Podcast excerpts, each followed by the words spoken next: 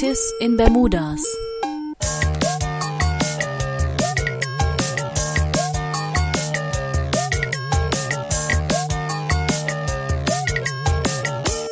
Die Talkrunde der EL Rhein-Neckar.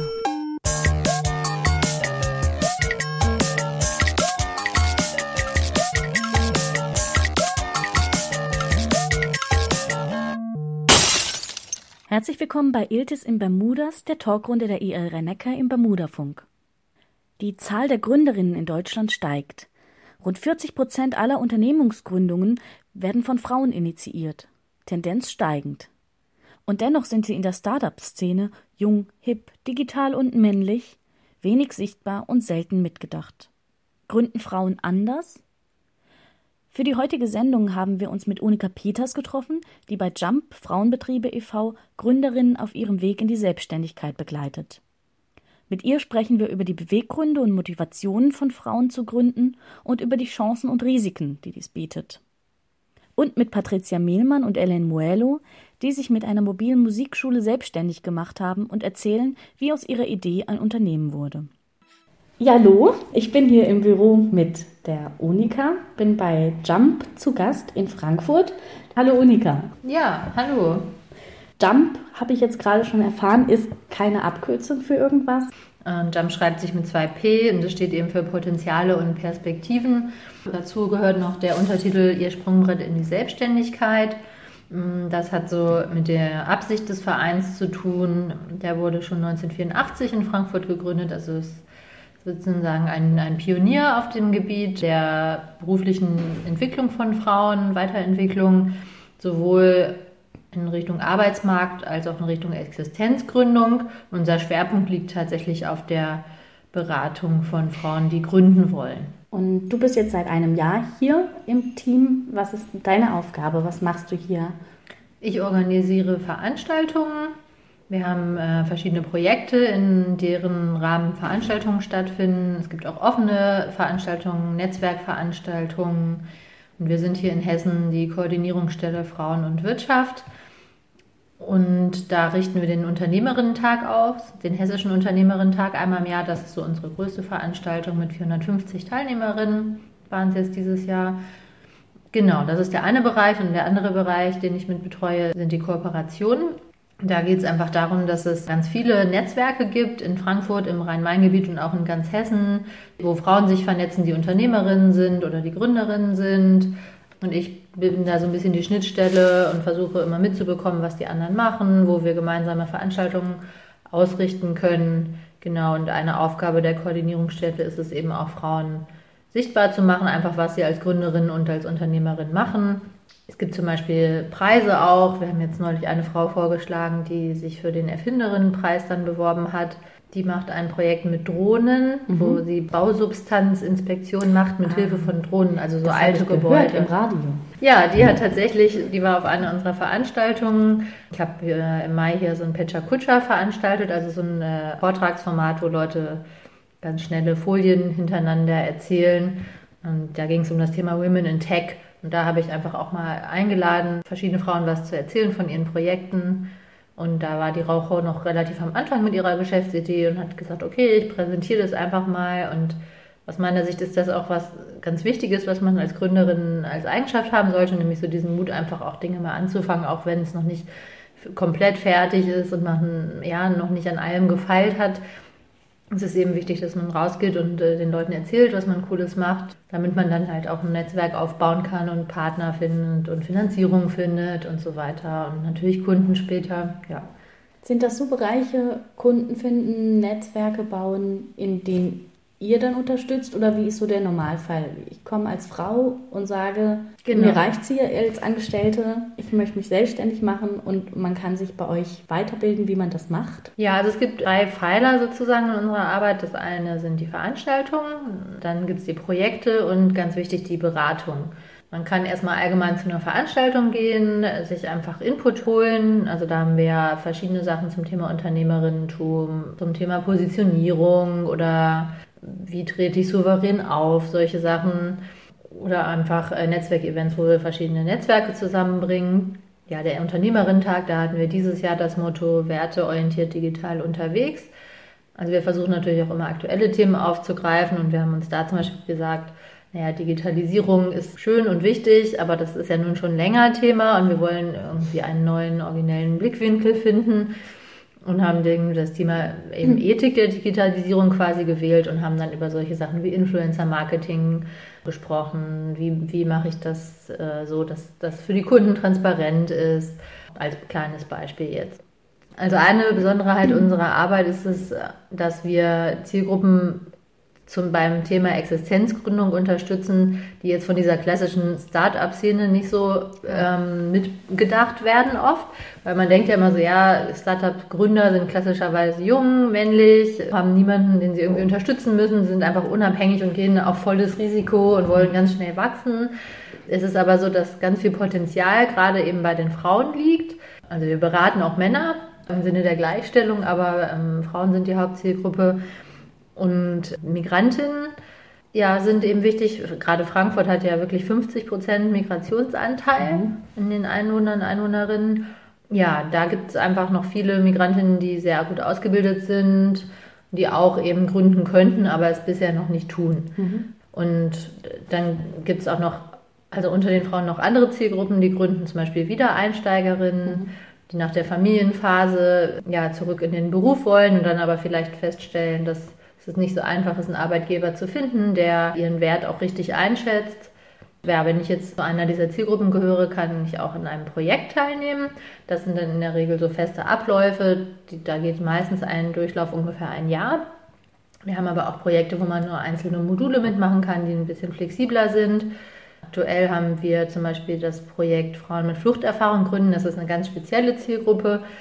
Was genau. heißt dann Projekt, dass man die dabei begleitet, wie sie sich selbstständig machen? Wenn heißt das? Genau, die bekommen dann auch Gründungsberatung. Also generell ist es bei unseren Projekten meistens so, dass man im Rahmen des Projekts so verschiedene Bausteine hat. Also man hat eigene Workshops, die nur für die Projektteilnehmerinnen sind. Man kann Gründungsberatung wahrnehmen. Man hat zum Teil individuelle Mentorinnen. Hm. Genau, also es kommt ein bisschen noch auf die Zielgruppe an. Wir haben jetzt eben noch ein zweites Projekt, was gerade neu gestartet ist. Das heißt, es ist ein Unterprojekt von der Koordinierungsstelle Frauen und Wirtschaft. Das heißt, Migrantinnen gründen Perspektive Selbstständigkeit und das ist so ganz niedrigschwellige Orientierungsberatung, wo also alle Migrantinnen, die sich interessieren dafür, ob Selbstständigkeit was für sie sein könnte, informieren können. Die können dann erstmal ein Orientierungsgespräch führen dann gibt es auch so Themen wie Kompetenzfeststellung, mhm. wo sind meine Stärken, wo sind meine Schwächen. Und dann gibt es eben Workshops zu einzelnen Themen, die in Orientierung geben sollen. Ja, und je nach der Zielgruppe ist das halt mehr in der Gruppe oder mehr äh, im Einzelverhältnis. Also bei den Frauen mit Fruchterfahrung ist vieles sozusagen eins zu eins Betreuung, mhm. weil da einfach sozusagen ähm, die Rahmenbedingungen für jede Frau auch unterschiedlich sind. Es hat ja jede, jede, da, jede Teilnehmerin einen anderen Aufenthaltsstatus, eine andere Herausforderungen. Und dann gibt es eben auch Beratungen, die sozusagen einfach jeder in Anspruch nehmen kann. Mhm. Zum Beispiel, wenn es um das Thema Unternehmensnachfolge geht, weil es ja ganz viele Betriebe gibt, die Nachfolger, Nachfolgerinnen suchen. Mhm. Ähm, gerade so Mittelstand, kleine Unternehmen. Und da ist es dem Land Hessen eben auch sehr wichtig, darauf aufmerksam zu machen, dass man gar nicht immer gründen muss, sondern dass man auch überlegen kann, okay, ich übernehme ein bestehendes Unternehmen, ich modernisiere vielleicht Dinge, ich passe Dinge an, aber ich fange eben nicht bei Null an. Das kann ja auch viele Vorteile haben, ja. Mhm. Dass man irgendwie schon einen Kundenstamm hat oder ein Inventar oder so jetzt bei Läden. Genau, und dann machen wir auch sogenannte AVGS-Beratungen. Das heißt, äh, das sind diese Aktivierungs- und Vermittlungsgutscheine, die man von der Arbeitsagentur bekommt. Also mhm. wenn man Arbeitslosengeld 1 bekommt und eben den Berater oder die Beraterin oder den Vermittler, genauso heißt das, überzeugen kann, man bessere Chancen hat in der Selbstständigkeit. Da gibt es sozusagen ein festes äh, Beratungskurriculum mit einem festen Stundenkontingent, was wir hier auch anbieten. Mhm. Und das kann man bei uns sowohl zum Thema Selbstständigkeit als auch zum Thema äh, Einstieg in den Arbeitsmarkt machen. Warum glaubst du, ist es wichtig, diese Arbeit gezielt für Frauen zu machen? Ja, das ist also eine Frage, die auch oft gestellt wird. Also gerade zum Beispiel auch in den neuen Bundesländern ist es von den Landesregierungen so, dass sie das sagen, ach, das brauchen wir doch gar nicht mehr. Mhm. Und Frauen sind mitgemeint. Ja, unsere Erfahrung ist schon, dass, dass Frauen sich eben nicht mitgemeint fühlen, wenn immer überall nur von Gründern gesprochen wird. Und dass Frauen auch eben zum Teil andere Motivationen haben zu gründen und das anders angehen. Und deswegen einfach von dieser typischen allgemeinen Start-up-Kultur nicht so angesprochen werden. Und das ist schade, weil es eigentlich ein großer Wirtschaftsfaktor auch ist. Ich habe hier nochmal Zahlen mitgebracht. Eben Frauen haben letztes Jahr 36 Prozent aller Gewerbe als Einzelunternehmen in Hessen gegründet. Frauen gründen eben auch viel Kleinstunternehmen, mhm. ja, also wo, wo sie selbst arbeiten. Genau, ja. Kleinstunternehmen sind Geschäfte, die nur von der Inhaberin geführt mhm. werden und kleine Unternehmen werden dann eben mit ganz wenigen Mitarbeitern oder Mitarbeiterinnen. Ja, weil bei Frauen das Thema Kinderbetreuung immer noch eine Rolle spielt. Also sehr, sehr viele unserer Beratungskundinnen haben Kinder. Und das geht auch schon darum los, dass man irgendwie Veranstaltungen jetzt in unseren Projekten zu Zeiten anbietet, die auch für Frauen gut äh, erreichbar sind und so weiter. Wir haben auch Veranstaltungen, wo wir Kinderbetreuung mit anbieten. Das heißt, es hat mehr damit zu tun, dass es andere Bedürfnisse gibt. Gar nicht so darum, dass Frauen besondere Skills noch mitgegeben werden müssen. Was ich vorhin meinte mit unterschiedliche Gründungsmotivation ist, eben, die meisten Frauen sind sehr mit ihrer Geschäftsidee identifiziert, ja, und wollen sich da sozusagen selbst verwirklichen. Es gibt ja sonst auch Gründer, die sagen, ja, ich ziehe was auf, weil das eine profitable Branche ist in dem und dem Bereich. Dann versuche ich Investoren zu finden und dann versuche ich das zu verkaufen und dann mache ich viel Gewinn. Mhm. Also das wäre jetzt mal so die überspitzte Version mit so einer Exit-Strategie. Sowas kommt bei Frauen seltener vor. Ja, würde ich sagen, gibt es da schon unterschiedliche Ansätze. Ja, was Bestimmtes, was Frauen beigebracht äh, bekommen müssen, hm, würde ich jetzt nicht sagen. Also es gibt schon diese Tendenz zum Understatement auch, ja, dass mhm. Frauen sich schon dazu neigen, sich auch manchmal zu unterschätzen oder dann ein bisschen vorsichtiger zu agieren. Gerade auch beim Thema Kapital ist das natürlich mhm, ja. äh, ein großes Thema. Also ich glaube, da gibt es auch zum Teil noch Vorbehalte bei Banken oder so. Und vom, grundsätzlich ist es aber so, dass wir jetzt gar nicht wollen, dass Frauen äh, sozusagen immer in ihrem eigenen Teich schwimmen und nur untereinander netzwerken, sondern es ist der erste Schritt. Das soll sozusagen dazu dienen, die Frauen, die noch unsicher sind, erstmal zu ermutigen, das zu üben, sich selbst zu präsentieren, zum Beispiel bei Netzwerkveranstaltungen, ihre Geschäftsidee weiter auszuarbeiten und wenn sie dann aber da, da sich sicherer fühlen, dann natürlich auch in, in den Markt rauszugehen. Meine Chefin sagt immer, ja, der Markt ist gemischt. Das ist natürlich auch so. Es ist ja auch sehr sinnvoll, auch eben mit Männern Geschäfte zu machen und einfach gut zusammenzuarbeiten. Es geht eigentlich eher so um die Anfangsphase, mhm. da erstmal Ermutigung zu bekommen. Ist Frust über den gängigen Arbeitsmarkt eine häufige Motivation, auch zu sagen, okay, mir reicht jetzt ja, also es ist schon eine der Motivationen. Ich denke auch, das Thema Vereinbarkeit Beruf und Familie ist für viele Frauen ein Grund. Oder eben manche Frauen haben auch das Gefühl, dass sie ihre eigenen Ideen einfach nicht, nicht wirklich umsetzen können oder dass sie immer Ideen einbringen und jemand anders irgendwie die Lorbeeren dafür mhm. erntet. Oder es ist auch die Unternehmenskultur, die nicht zu ihnen passt. Und deswegen sehen wir ja auch so viel Potenzial in diesen Gründungen, weil eben in jedem neu gegründeten Unternehmen, natürlich auch was von Männern gegründet wird, äh, ja die Chance besteht, Dinge neu zu machen. Es mhm. gibt ja auch viele Startups, die eine ganz andere Kultur pflegen, ja. ähm, was auch oft damit zusammenhängt, dass gerade jetzt äh, so Tech-Startups darauf angewiesen sind, dass Entwickler bei ihnen arbeiten. Ähm, und Entwickler haben ja also wirklich ganz tolle Jobmöglichkeiten in alle Richtungen. Das heißt, die Startups müssen sich auch interessant machen, indem mhm. sie so eine andere Unternehmenskultur pflegen. Und das gibt es im Prinzip bei den Gründungen durch Frauen auch, also jetzt auch bei den Unternehmen, die jetzt keine Startups sind, sondern einfach andere kleinere Unternehmen, dass äh, ja, die Inhaberin sich natürlich viel flexibler aussuchen kann, okay, wann arbeite ich. Natürlich gibt es auch Kunden, die sagen, ich möchte jetzt dann und dann hier dieses Design gelayoutet haben, aber dann kann die Frau immer noch selber entscheiden, mache ich das, mhm. arbeite ich mit diesem Kunden oder versuche ich lieber drei andere Kunden zu finden oder in einem anderen Bereich. Genau, es ist halt viel Eigenverantwortung. Ja, und aber auch viel Gestaltungsmöglichkeiten. Da sind wir schon ein bisschen bei den, den, den Vor- und Nachteilen. Selbstständigkeit kann bedeuten, ich kann mir die, die Kunden und die Arbeitsverhältnisse ein bisschen besser aussuchen, kann aber natürlich auch bedeuten, man ist viel abhängiger von den konkreten Aufträgen. Was ja. gibt es da noch in der Richtung? An, an Chancen und Risiken sozusagen. Ja. Ja, also wie gesagt, ein Risiko ist auch das Thema Altersvorsorge. Da werden wir jetzt auch im November eine Veranstaltung zu haben, weil das häufig auch vergessen wird. Ja, mhm. eben Selbstständige müssen dann in der Regel auch selbst äh, schauen, äh, wie sie ihre Altersvorsorge strukturieren, weil man das für sich selbst im Blick behalten muss. Wenn ich Angestellte bin, klar habe ich weniger Entscheidungsspielraum, aber wenn die Firma kriselt, bin ich erstmal hoffentlich ja, werde ich einfach weiter beschäftigt, ähm, muss vielleicht mal ein bisschen andere Aufgaben machen als sonst oder so, aber ich kann jetzt nicht hier einfach gekündigt werden. Ja, also das eine Risiko ist eben ja, das Thema Altersvorsorge, dann mhm. wie gesagt auch schon ein gewisses Burnout-Risiko, ja. weil man eben sehr aufpassen muss, dass man sich noch genug Zeit für sich nimmt. Wir hatten jetzt bei unserem Unternehmerin-Tag eine Frau, die erzählt hatte, dass jetzt auch so durch diese neuen digitalen Möglichkeiten sie dann halt mit dem Smartphone unterwegs war, irgendwo mit ihren Kindern am Wandern und dann da den Anruf von einem wichtigen potenziellen Kunden entgegennehmen konnte, der dann wirklich einer ihrer wichtigsten festen Kunden geworden mhm. ist. Das ist natürlich auch eine Entscheidung, die man trifft. Und nehme ich überhaupt da mein Handy mit und so weiter. Da muss man schon sagen, klar, also Gründer und Gründerinnen haben deutlich weniger Urlaub als mhm. Angestellte. Die sind eigentlich immer mit dem Kopf halb, halb an dem, in dem Geschäft. Ja, aber sie machen ja in der Regel auch was, mit dem sie sich sehr identifizieren. Ja. ja.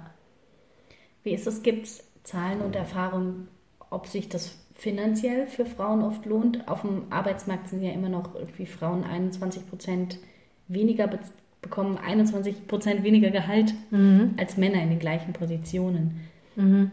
Also ich ich habe die Zahlen nicht genau im Kopf, aber soweit ich mich mehr erinnere, genau, äh, gibt es diesen Gehaltsunterschied tatsächlich bei Selbstständigen auch. Mhm. Der ist sogar ein bisschen größer als bei Angestellten. Krass. Und das äh, hatte, glaube ich, einfach mit dem Thema Verhandlungen auch zu tun, ja. Mhm. Dass äh, es einfach ganz wichtig ist, wirklich das Thema Geld nicht zu scheuen, sondern zu sagen, hier, ähm, das ist mein Minimum. Also es gibt viele Gründerinnen, die sich einfach kein festes Gehalt austeilen eigentlich ist es aber schon sinnvoll, zumindest so im Kopf zu haben, okay, was ist mir denn meine Arbeitskraft wert? Ja. Denn gerade wenn ich alleine arbeite, bin ich ja mein, mein wichtigstes äh, Gut sozusagen ja. als meine eigene Arbeitskraft ist, ist der Kern des Unternehmens. Mhm. Und deswegen ist es auch super wichtig, dass ich die gerecht entlohne, mir genug Pausen reinräume und so weiter, weil sonst ist es auch ein Stück weit Selbstausbeutung. Mhm. Ja, deswegen ähm, würde ich sagen, es ist jetzt nicht so, dass, dass selbstständige Frauen automatisch finanziell besser dastehen. Mhm. Aber es ist tatsächlich so, alle, alle Selbstständigen, die ich kenne, also sowohl Männer als auch Frauen, sagen alle, ja, sie arbeiten mehr, aber es fühlt sich weniger wie Arbeit an, mhm. weil es eben selbstbestimmter ist. Ist das gemeint? Ich habe mir hier auf dem Zettel angemalt, für eine andere Kultur der Selbstständigkeit.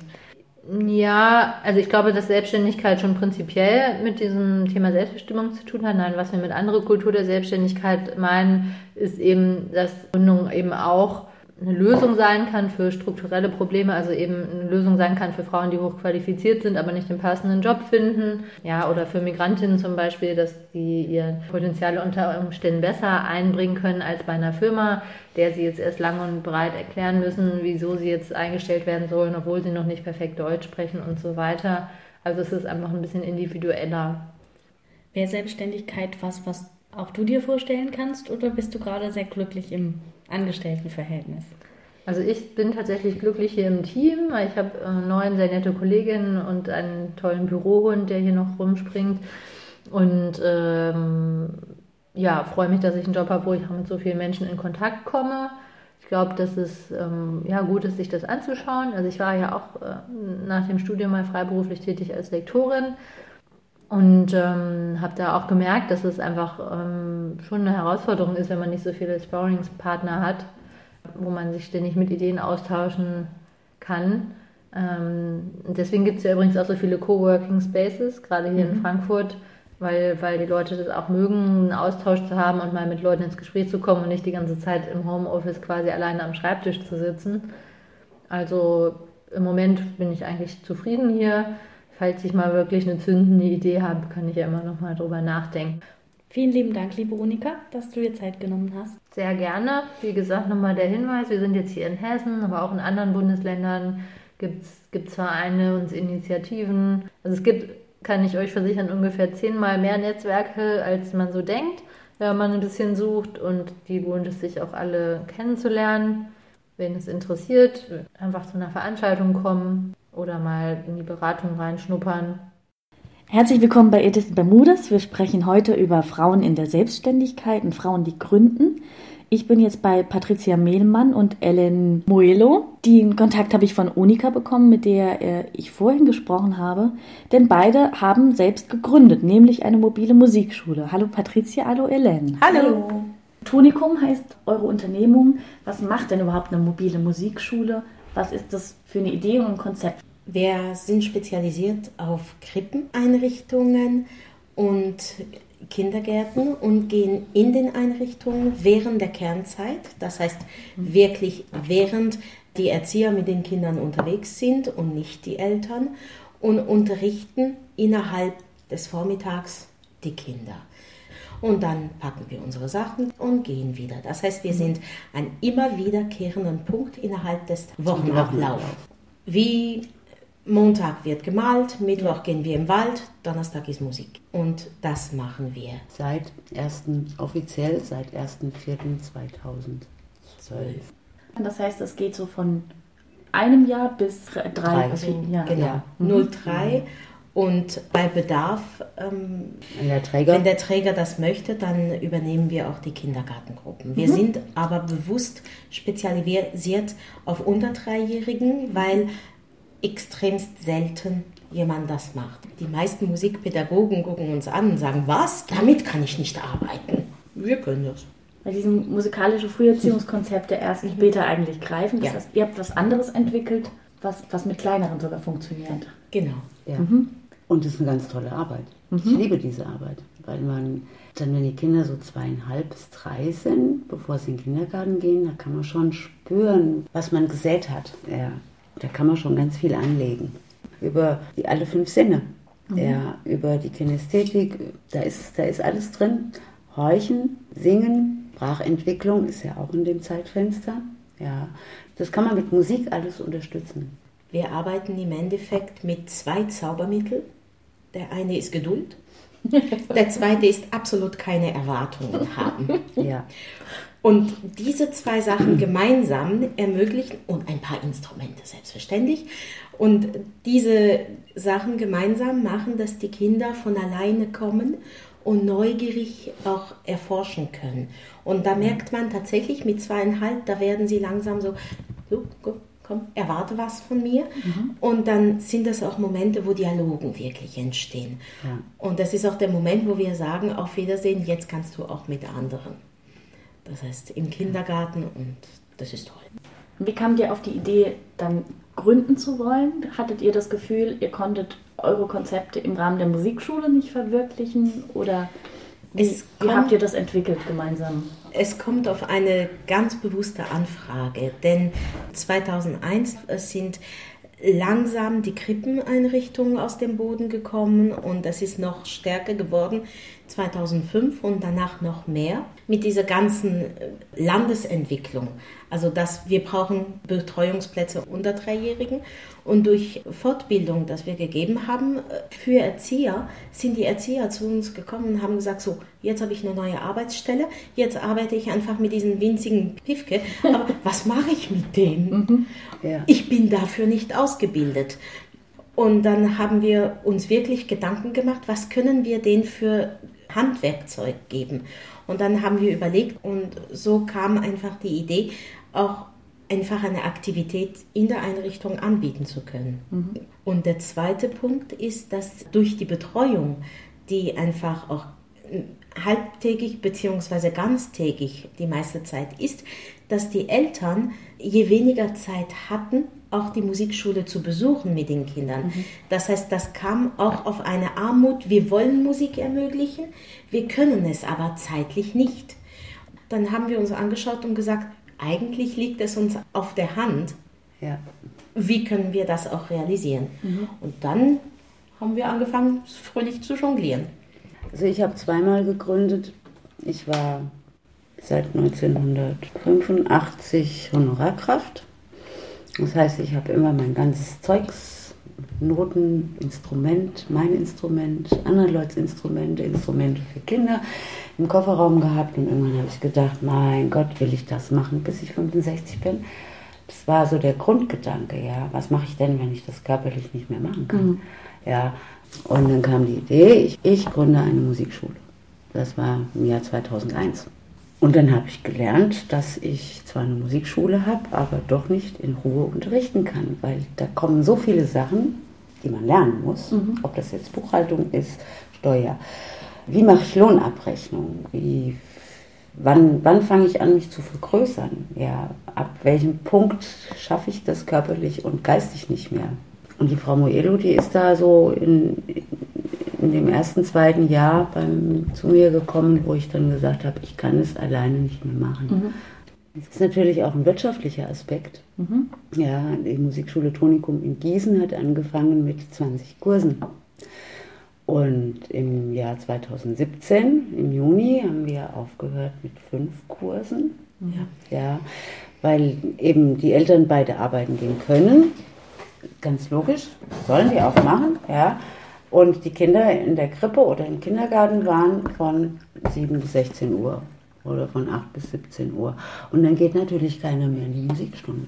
Mhm. Da geht keiner mehr vor die Tür. Ja. ja. da wollen, da will die Familie auch Familie sein. Mhm. Ja.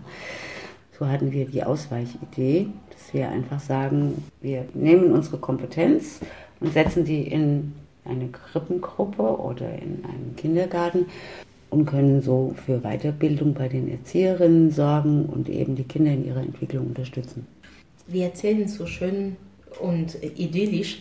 Es hat aber auch ganz anders angefangen. Mhm. Nicht, dass es fürchterlich war, aber die ersten Versuche in den Pilotprojekten, dann hatten wir die Überraschung, ja, ihr kommt und äh, ihr macht das schon.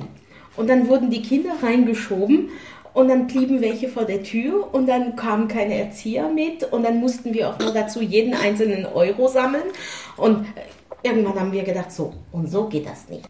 Ja. Und wir haben einfach ein paar Stichpunkte wirklich für uns aufgeschrieben. Was ist uns wichtig, um die Arbeit durchzuführen?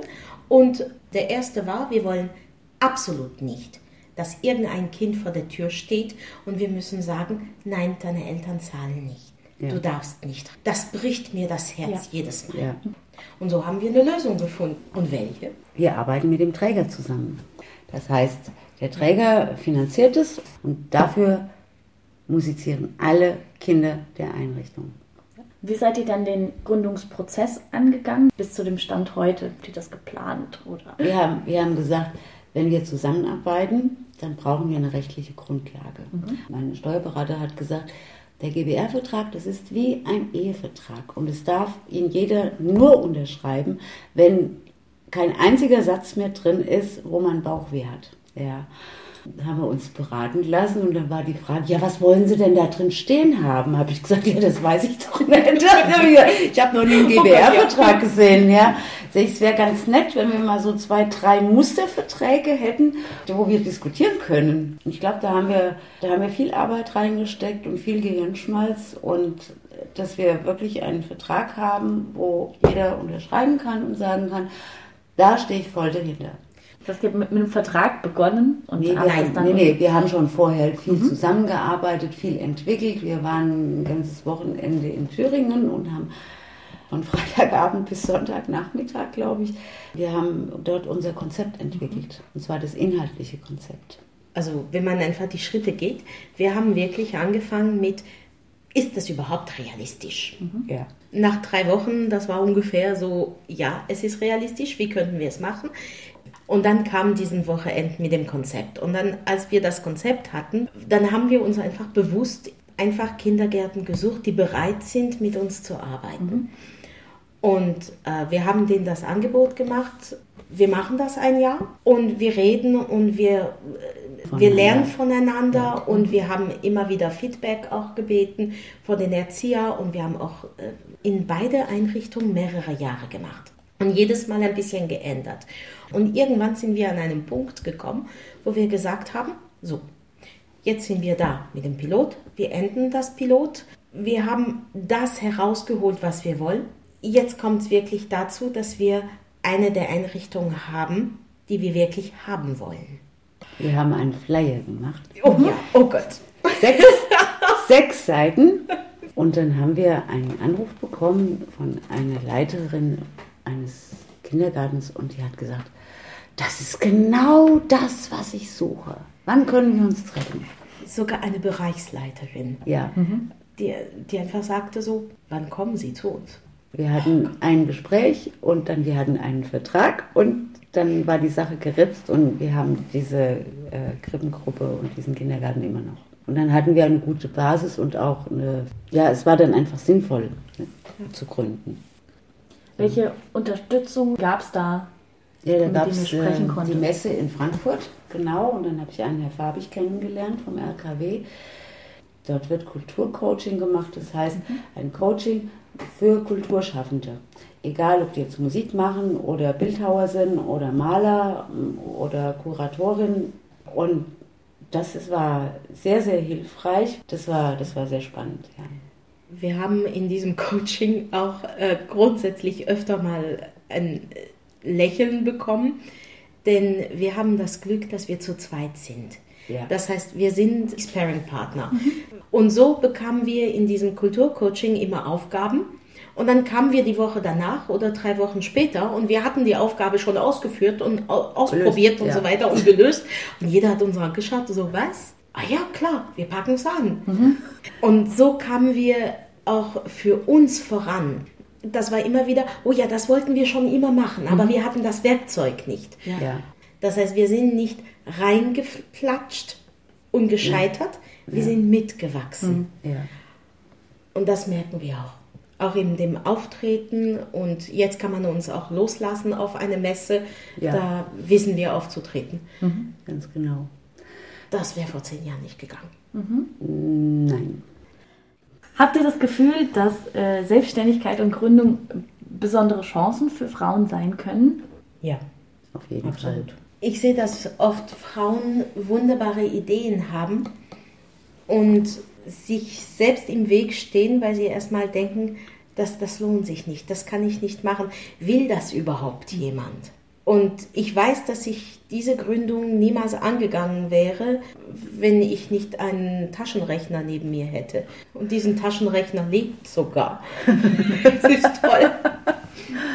Weil ähm, allein hätte ich einfach die andere Seite niemals, niemals bewältigt. Ich bin einen Ideengeber. Da haben wir wirklich uns als Binom gefunden. Und das ist, was oft Frauen im Wege liegen. Sie haben Stärken, sehen aber meistens ihre Schwächen.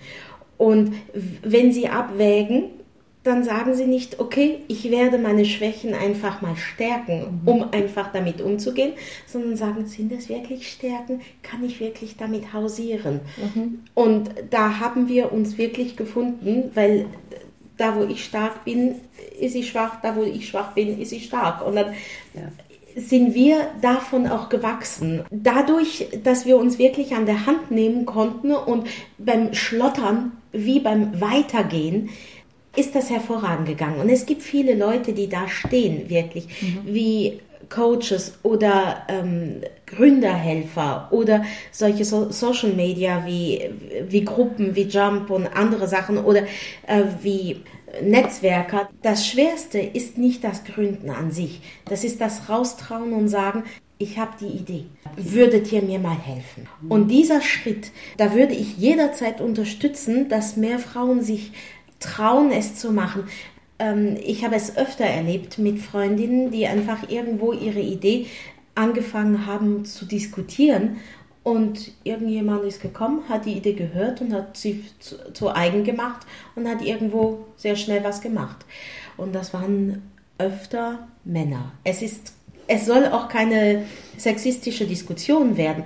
Das ist nur eine Tatsache, die Beobachtung, unter Beobachtung steht seit 20 Jahren.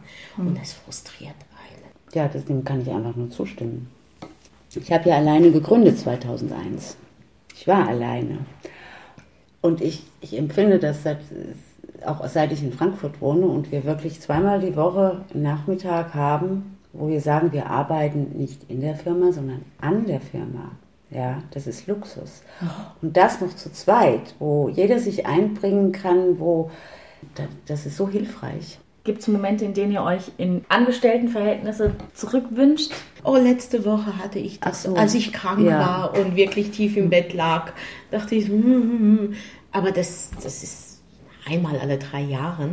Und ich muss sagen, ich habe es nie bereut, den Schritt gemacht zu haben. Nein, ich finde, man kann einfach, wenn man selbstständig ist, selber gestalten. Mhm. Man hat die alleinige Verantwortung, aber ich muss niemand sonst erklären, der irgendwo in irgendeiner Hierarchie steht, warum ich was mache oder ich kriege irgendwas gesagt und ich sage, das empfinde ich jetzt aber als äh, sinnentleert. Ja.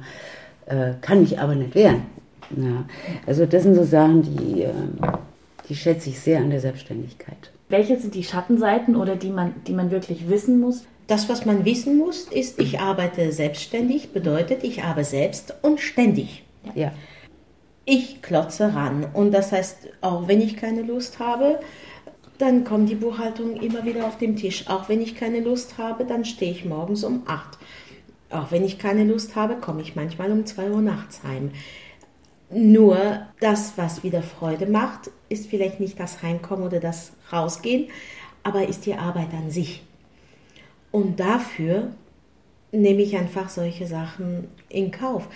Im Endeffekt habe ich das Glück, dass mein Hobby ist meine Arbeit. Gibt es Ja. was Schöneres? Nee. Dann nehme ich gewisse Schattenseiten einfach in Kauf. Ja. nee, es gibt nichts Schöneres. Was würdet ihr sagen, war die größte Herausforderung beim Gründen? Was wir beide nicht gut konnten, das war Kaltakquise. Wir haben das mal zusammen gemacht, aber das waren zwei Stunden, die werde ich nie vergessen. Ja, und dann haben wir gesagt, das machen wir auch nicht mehr. aber wir haben es probiert.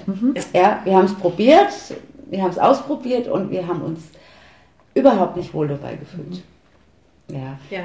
Deshalb ist Netzwerken unglaublich wichtig, dass man einfach eine, eine Warmakquise hat. Ja? Dass jemand einen anruft und sagt, hier, wir haben das und das gehört, äh, können wir uns mal treffen. Äh, wir wären da interessiert. Und dann trifft man sich und dann tauscht man sich aus und guckt, wie ist der Bedarf, ist, ist das das, was wir befriedigen können oder nicht. Das äh, macht uns wesentlich mehr Freude. Und was findet ihr hat euch am meisten geholfen? Also mir hat geholfen, dass ich nicht alleine bin. Ja, also dass man äh, sich austauschen kann und dass man jemand hat, der verlässlich ist. Das heißt, das nicht alleine sein, egal wo und in welcher Situation. So alleine ist man ab und zu in der Sackgasse. Und ich finde es einfach toll, dass wir beide diesen Luxus haben. Das sind wunderbare Schlussworte. Deshalb bedanke ich mich bei euch für das Gespräch und für die Zeit, dass ich vorbeikommen könnte, liebe Patricia, liebe Helene. Vielen Dank. Ja, wir Gern. danken auch.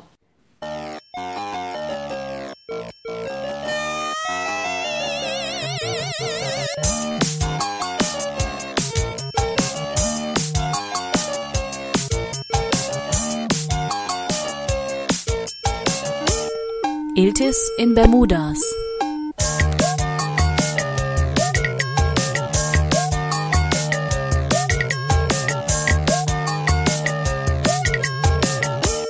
Die Talkrunde der EL Rhein-Neckar.